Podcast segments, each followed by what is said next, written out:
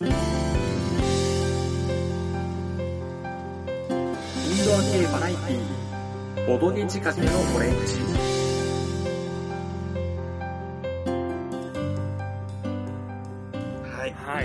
ということで、私の世界の見方の、についてお話ししていただいたんですが、この番組はですね、実はインドア系バラエティと言ってまして、あくまでですね、はい。あの、ボードゲームがメインだけど、ボードゲームについて話さない時もあるよみたいな。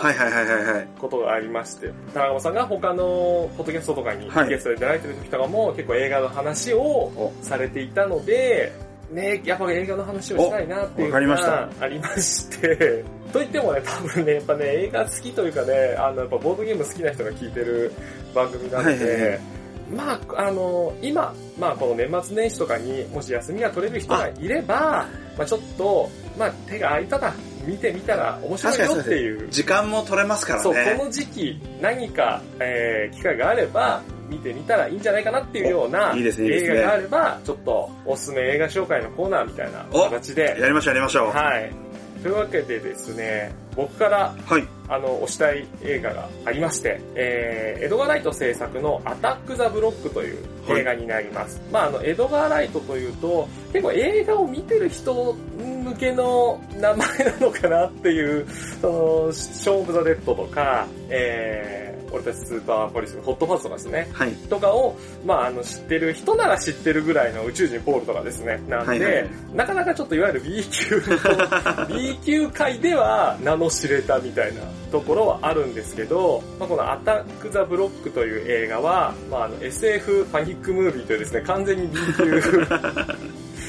で、しか私ももエイリアンもね拝見しております。はい。これが非常に良くて、こお勧めしたくて。で、もともと結構この SF パニックムービー、しかも僕、結構いわ、あの、時代で言う80年代はい。が結構好きで、グレムリン。はいはいはいはいはい。で、それを、まあちょっと悪を強くした、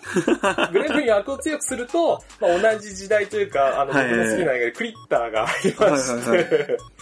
で、逆に悪を弱くする、逆に優しくすると、えっと、僕のもう一個好きな、えーニューヨーク東八番街の季節あー、い。いですはい。まあ、ね。どっちも宇宙からなんか来るけど、あの、結構テイストは違うんですけど、このアタック・ザ・ブロックはクリッターの方向ですね。あの結構強めの、そうですね。わはい私も見ましたけれども、悪の強い映画ですよね。まあ、舞台は、まあ、団地、まあ、ブアタック・ザ・ブロックっていうのはその団地という意味のね、あの、ブロックになって、まあ、団地に住んでいる黒人ギャング少年たちが、エイリアンに出会って、まあ、てんやわんやするっていうはい。映画でして、序盤に関しては、ちょっと正直、その、ギャングの生活っていうのに、僕らあまり馴染みはなくて、平気でカツアゲする絵面とかが、違和感、こんな子供がカツアゲするなんてとか思ってるんですけど、まあ、エイリアンが実際出てきてから、かなり、まあ、エイリアンのバトね、ルのね、方が、エイリアンの造形もちょっととんでもですしね。で、まあ、非常に、これはもう B 級としてはおすすめで、あのーそんなに上映本編も確か1時間半もないので、もうかん、あの、スピード感ある形で、まあ、ポンポンと最初の序盤の、あの、本当にね、あの、そうか、これってね、これってそんな短い映画でしたっけ？そうです、なので80何分とかしかないんですよ。そうか、あ80何分の映画なのに序盤あんなに退屈な。そう、ただね、そのジェットコースターじゃないですけど、そのね、ぜひね、最初のは耐えてほしい。わかりますわかります。そう。あの、私もこの映画を見たときに、最初すごい退屈で、海外で、あの、貧民街とか、その、スラムみたいなところを取り上げた映画って、あの、シリアスな、その、バイオレンス描写みたいな、それ自体がやっぱり魅力だったりすると思うんですけど、これって結局、少年ギャングなんで、はい。で、また多分お金もかかってないからだと思うし、あとその、環境が閉じた環境だっていうのもあると思うんですけど、もうなんか、やってることはひどくても、せこさみたいなのが、常について回って、あんまりこの、おっていう、見入ってしまう、思わずこう目を背けたいんだけど、見入ってしまうようなバイオレンス描写っていう感じでもなくて、もうただ、ちょっと退屈な感じなんですよね。序盤多分ね、このね、団地とかに住む、その格差社会問題みたいなのを、多分変に取り入れようとしちゃったみたいで。でも、あれですよ、私、これ見終わった時に、すごい清々しい気持ちで見終わったんですけど、っていうのも、これって結局少年ギャング。はい。で、その少年ギャングだとか、このやっぱり、こういうその団地、まあ、貧民街暮らしみたいなのが、あの、馴染みがないとはいえ、結構この少年たちに知らず知らずのうちに感情移入してしまってて。今やってることは、本当に恐喝、割愛みたいな、あの、強盗まがいで本当にギャングなんていうような、結構、まあ、悪いことはしてるんですけど、団地に住んでるっていうだけで、その芽生える友情感。そうです、そうです、そうです。そこがすごい、そこに関してはやっぱ共感そうなんですよね。してしまうんですよね。なんかあの、やっぱり少年の、あの、ひと夏限りの冒険譚みたいな、あそうですねいなんかジュブナイルっぽさみたいなのが、あの、見終わった時には、すごい感じられて、あの、最初さえ乗り越えればっていうか、最初その、まあそうですね、退屈だとは言っても、決して途中で飲み物とかを取りに行かずに、ええ。そまあ全体としては短い映画なんで、ちゃんと見ると、その見終わった後のスッキリした感じ、すがすがしさみたいなのも、多分倍増すると思うんで、確かにこれはいい。それは意識してるのか、大人ももちろん出てきてて、はい。まああの、ニック・フロストというおデブちゃん俳優、あの、このエドガーライトシリーズによく出る方なんですけど、基本的に大人が役に立たないっていう、なんかね、あの、はい自宅で、いわゆる、いわゆるお薬を栽培され、薬草を栽培されてるね、方だったりするんで、その、いざね、エイリアンがせあの来襲してきても、全然役に立たない。で、子供が俺たちだけで団地を守ろうとするっていうのが、まあ彼らにとっては、あの、やっぱりスラムというか、その、貧しい団地とはいえ、彼らにとっては家であり、いい家族がいてっていうのそうですね、聖で、域でありっていうところは、すごく、なんかグッとくるものがありますよね。そうなんですよね。俺たちの住む場所は俺たちで守るみたいな部分はあったりして、まあその辺もあって、多分これ当時、多分11年ぐらいに公開されてるんですけど、その当時、あの、タラちゃんこと、クエンティン・タランティーノ監督が、今年一番これ来てるって押したっていう。あそうなんですかそうなんです。絶賛した映画なんですよ。で、えっ、と、まあ、ポイントとしては、まあ、エイリアンとのね、バトルももちろん面白いんですけど、あの、主演のジョン・ボイエガという、まあ、はい黒人の俳優さんが、えーモーゼスという主役を演じてるんですけど。顔も出てこないけどなあの、かなり、はい初見で見ると、結構もう普通に、あの顔も整ってるんですよ。ではいはいはい。あの、異常に少年っていう疑問に思ってしまうぐらい、ものすごく大人びてて、はいはいはい演技力がすごいっていうのをちょっと注目してほしくて、あの、カリスマ性があるんですよね。なんかその、なんとなく、ダメそうなリーダーとかじゃなくて、基本的にあんまり喋らないんですよ。はいはいはいまあ、散歩みたいな子供と、あの、キャラが結構バリバリ喋ってあの、ムードメーカーとかいるんですけど、はい主役は本物の大人のギャングに立ち。向かえそうな、確かに、そうです、そう目。力が強くて、確かに、ああ、言われてみると、あの、子供と大人の、この橋渡しというか、なんかそのちょうど間の、その成長過程にある少年みたいな感じが感じられるリーダーだった気がするな。そう、大人びてて、でね、あの、まあ、これもちろん B 級映画なんで、まあ、見た後に僕もでもこの俳優さん今後何かや,、はいやらかす、やってくれるぞと僕は思っていたらですよ。あのー今絶賛公開中のはい。スターウォーズはいはいはい。にストームトルーパー役というかまあ脱走兵の主人公格のフィンという役を獲得しまして、ついにそうなんですか？ついに、そう、団地でエイリアンと戦ってた子が、まさかライトセーバーを握る時が来るとは、へ思わなくて。なこの時にライトセーバーがあったら簡単に倒せるんですよね むしろね、あの、スターウォーズの方では、結構あの、成長過程感はあるんですけど、むしはいろアタックザブロックの方が強そうです。っていうのもあって、ぜひ、スターウォーズを見た方も、見た後に、まあちょっとね、箸休め的な感じで、BK が好きな方はこのアタックザブロック見ていただくと、あ、確かに成長してるけど、同じだ、へー俺だけ一緒だ、みたいな形で、非常に楽しめます。へー。あ、全然知りませんでした。まあ私正直顔も思い浮かばなかったくらいなんで。そうなんですね。サクセスしましたね。ただね、言ってあげるとすれば、そうやっぱ序盤がちょっぴり、あの、退屈かもしれないっていうのと、僕らの予想に反して、結構子供が死ぬっていう。ああ、そうですね、結構。子供が死ぬ描写はあんまり入れないのかなって思ってたら、意外と死にますっていう驚きが実はありました。はい。というところで、まあ僕の方は、このアタックザブロック紹介したんですが、まあタナカマさんの方は何でしょうということで。何でしょうかな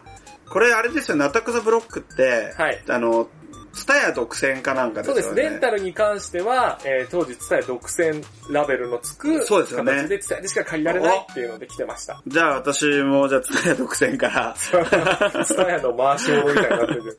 あの、ザ・コールはい。っていうサスペンス映画、これをちょっと紹介しようかなと思うんですけど、僕もこれ見させていただきました。お見ましたか？面白かったこれであの、ハルベリーが主演のですね、サスペンスものす。はい。なんですけれども、そうハルベリーが出ているっていうので、もう結構映画ファンはね、これはこれ、期待だぞと。そう、あのー確か、これ劇場未公開だったと思うんですけど、アメリカではプチプチヒットぐらいは確かしてて、私もその時にハルベリー主演のサスペンスで結構面白いらしいよみたいなのはあらかじめ知ってて、でもまあ、日本では全然話題にならなくて忘れてた頃に、あの、ツタヤの店頭で見かけて、あ、これ、いつの間にか、これ DVD になってんじゃん、と思って、まあ、借りてみたんですけど、しかもザ・コールなんでね、検索性が悪くて。そうですよね ヒ。ットしない。た確かに記憶にあんまり残らないんですそう、よね。頭にも残らないし、ネットで検索しようとしてもいろんなのがヒットしちゃう確かに確かに。そうです。で、これですね、あの、どういう話かというと、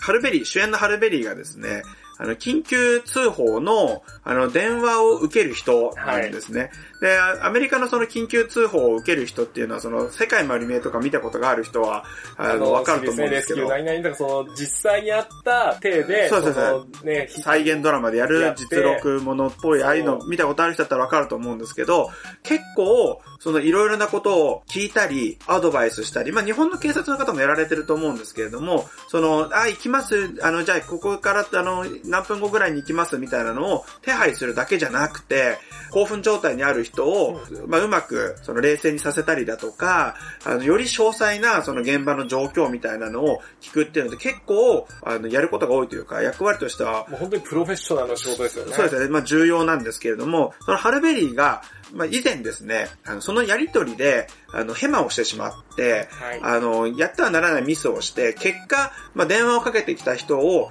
まあ死なせてしまったのかな危険にされなかったそうですよね、ありま。した。で、それで、まあ、心に傷を負ってるっていう、まあ、状態の、まあ、ハルベリーがですね、まあ、今回またその電話を受けて、すごい、まあ、逼迫した状況の電話で、で、なんだろうと思ったら、要は、誘拐、拉致をされてる、んまあ、女の子からの通報で、あの、結局その女の子も、あの、何もわからない状態で拉致されてる。で、犯人も、あの、どこのものかもわからない、どんなやつかもわからないっていう状況で、ハルベリーが、その、まあ、やっぱり過去の自分の失敗が、やっぱり結構深い傷になってるんですが、それの戦いつつも、その、できるだけその状況を聞いたりだとか、時にはアドバイスをして、で、うまくその危機を脱することができるかっていう、まあそういうサスペンスなんですが、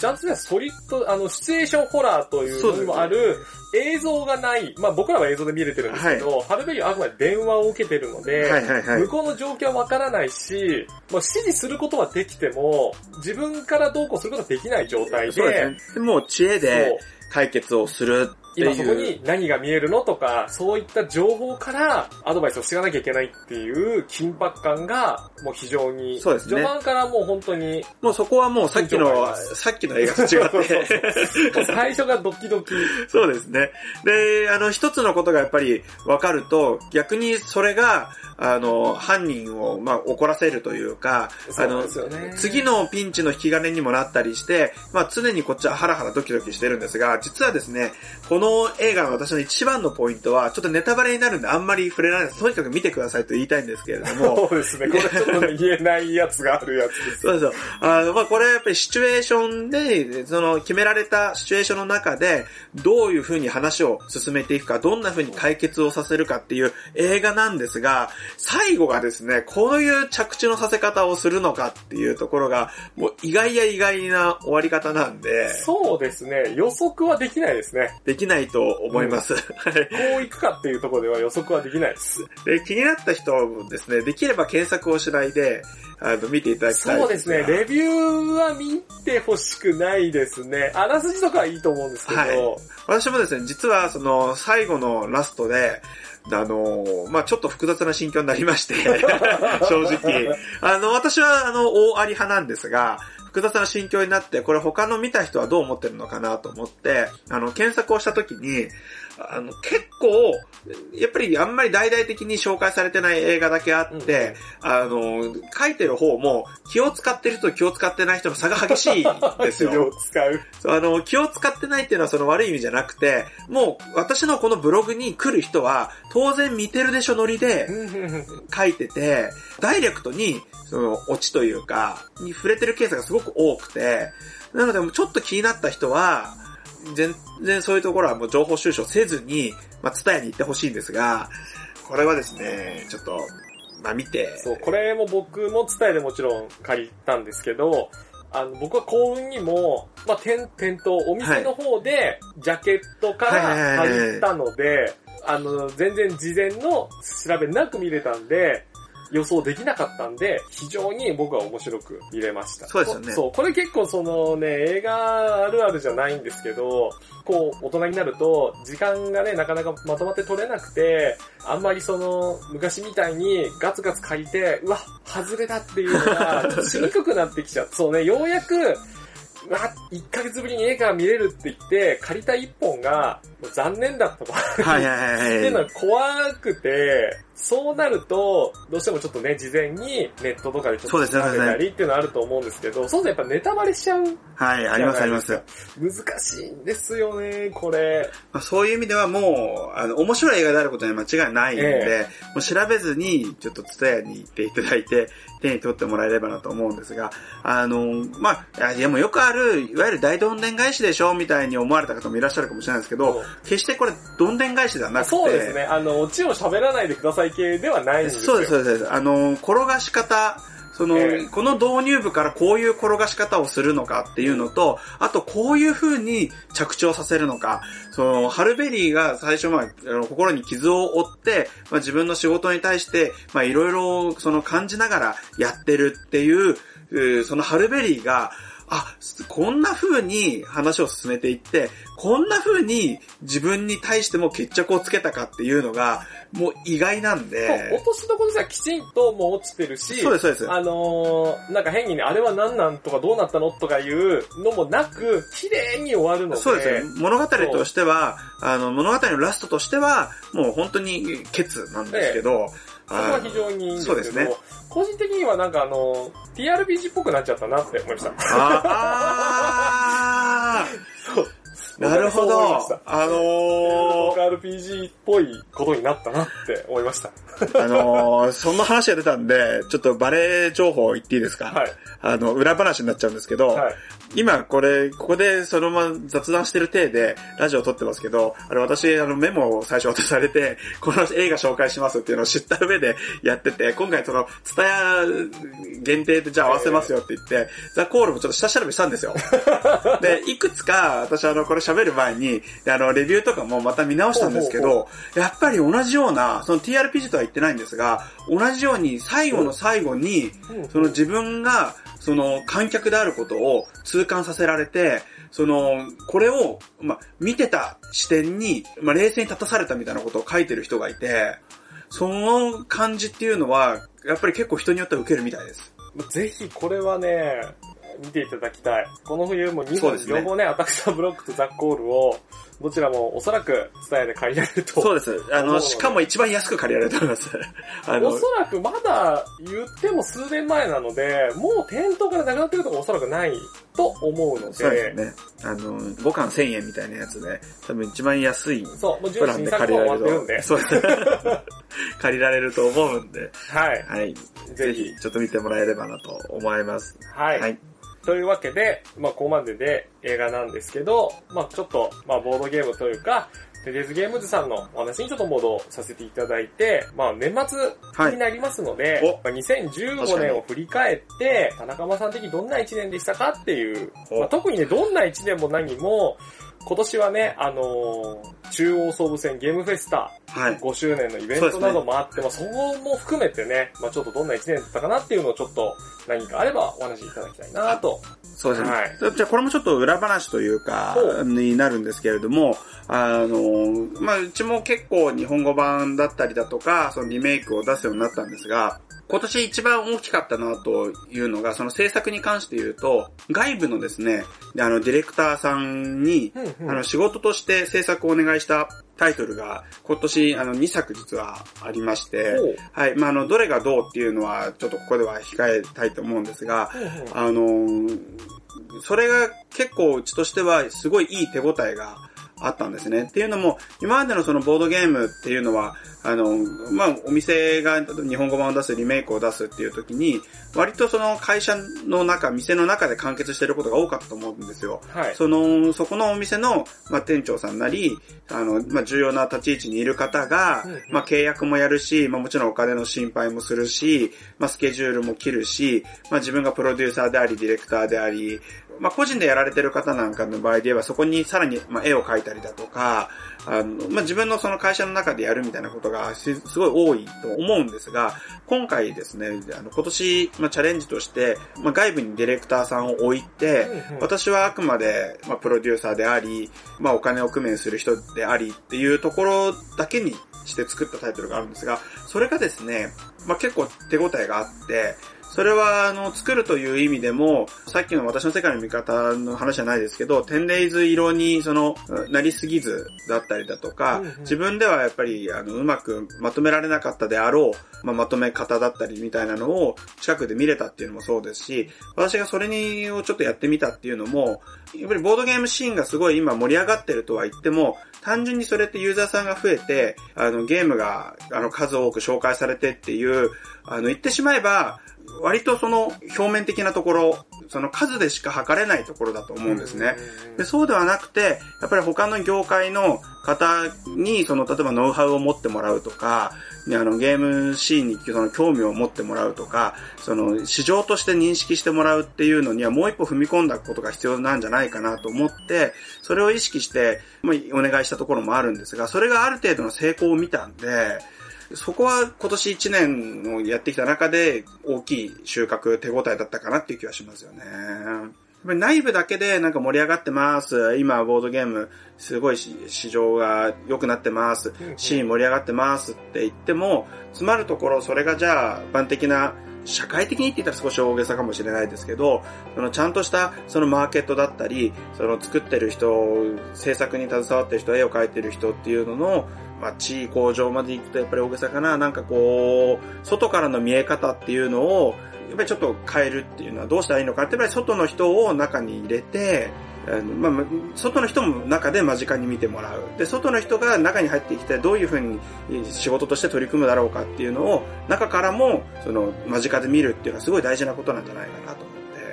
そうですね。まあ、確かに急成長というか、本当にこの、まあおそらく3、4年、5年ぐらいの間に、ものすごくあのユーザーさんも増えて、まあとてもボードゲーム流行ってきてるなっていう手応えはもちろん僕も感じてはいるんですけど、うん、じゃあこの勢いが、やっぱね、何年続いていけるのか、だし、もっと引いてみちゃうと、やっぱりもっとね、主流の、まあ、サブカルチャーではなく、まあ本当にテレビゲームだとか、はい。もっとメジャーなものと比べちゃうと、やっぱりまだまだ引いてみると、ちっちゃいね、はい部分もあったりするので、やっぱそういったね、全然違うところから人を入れてみると、その外にも広がるきっかけになる。し、まあとにかく、ね、め露出が少ないんで、ボードゲームって。そうですね。まあ、私なんか思うのは、その雑誌とか、そのテレビ、新聞なんかで紹介されるっていうのはすごくありがたいことではあるんですけれども、それだと、でもやっぱりその閉じた中の人たちが、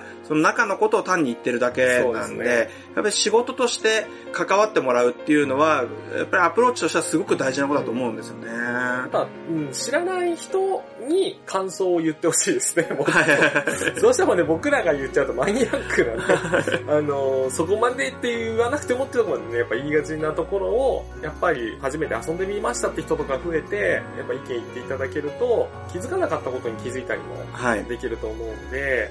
まあそれができたのはやっぱり今年は私としてはすごい良かったですね。うん。5周年で新しいことにも実はチャレンジしていた。そうですね。まあ去年ぐらいからその感情あったんですけど、今年、まあ自分で意識して、そういうところで取り組んだのもあったんで、それがある程度一定の成果得られたのは良かったですよね。まあ今のままだと、まあ売れなくなりましたって言ったら売れなくなりましただけで終わりだと思うんですよ。うん、でも、やっぱりいろんな、そのノウハウだとか、その、つながりだとかっていうのは、売れていけばもちろんそのままでいいんですけれども、あの、売れなくなったっていう時にも、それは価値として、まあ、残るものだと思いますし、あの、逆にずっと残り続けた時の、じゃあ5年後、10年後っていう考えた時に、やっぱりそういった種まきみたいなことはすごく必要だと思うんで、じゃあ、今のまま自分たちの身内の中だけでやってましたってなった時に、じゃあさらに成長していって、いや、そろそろもう私たちの中だけの力じゃ足りないよねってなった時に、もう外にそれをどう依頼するかとか示していくかとか、あの、外の人がどれだけそのボードゲームに対して、あの、認識を持ってるかとか、ノウハウを持ってるかってな、なると、市場が広がっててもやっぱりそこで小休止っていうこともあり得るんで、まあ、そういった意味では、まあ、やっぱり今動けてよかったなっていうのはありますよね。そうですね。やっぱり僕らがね、人生ゲームとかをね、で育ったみたいな感じで、やっぱ、何年かした後に、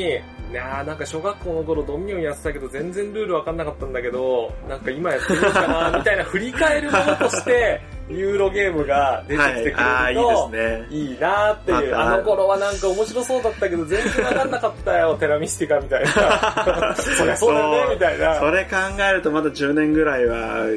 頑張らないとダメだな。いや、いや、ぜひぜひ。20年ぐらいは引退できないし、10年ぐらいは頑張らないとダメだな。やっぱそういった形でね、ぜひ、ね、今後もいければということなんですが、ではじゃあもう、そろそろ16年が迫ってきていて、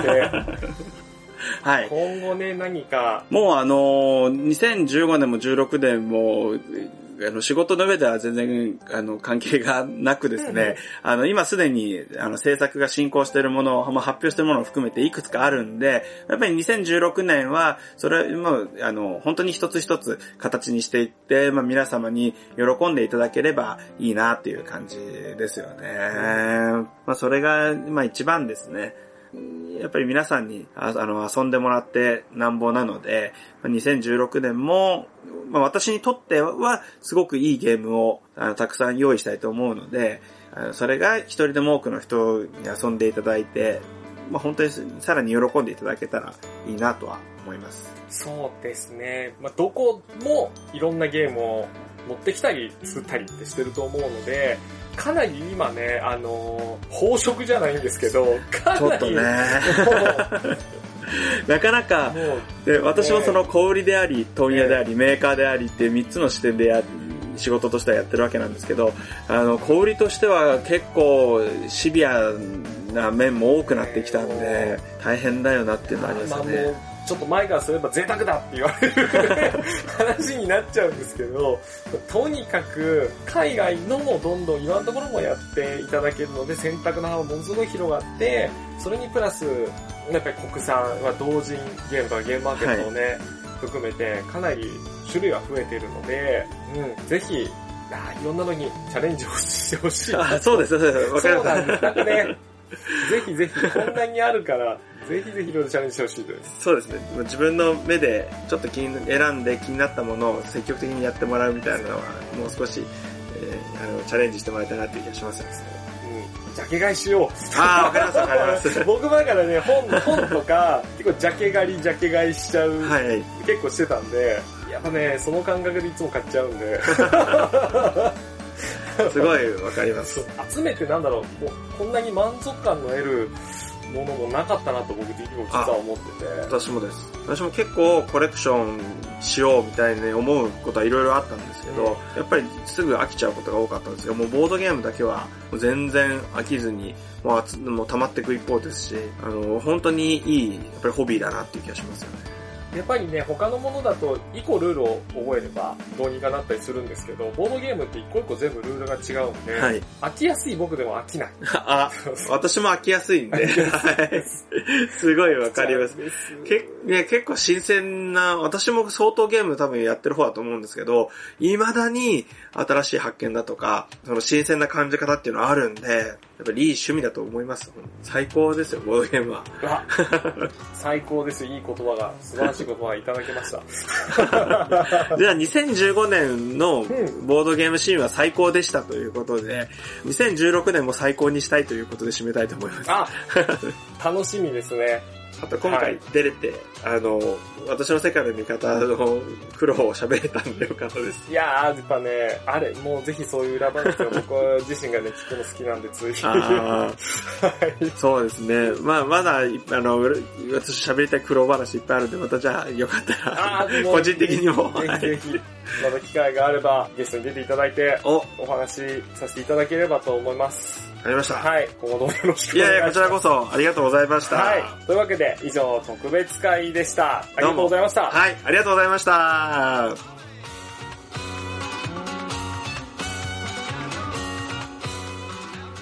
い。というわけでエンディングです。ボドゲ仕掛けのオレンジはシーサーブログを使っています。こちらは iTunes からも聞けまして、自動更新が非常に便利です。Twitter は、アットマーク、BODOGEORE 最新情報はこちらのフォローがおすすめです。ご意見ご感想は Twitter のハッシュタグ、ボードオレを使っていただけると見つけやすいので助かります。Gmail のアドレスは、BODOGEORE.gmail.com です。はい。というわけで、えー前編後編と2本に分かれてお送りした今回の特別会以上をもちまして今年のボードゲージ掛けのオレンジの更新は最後になります。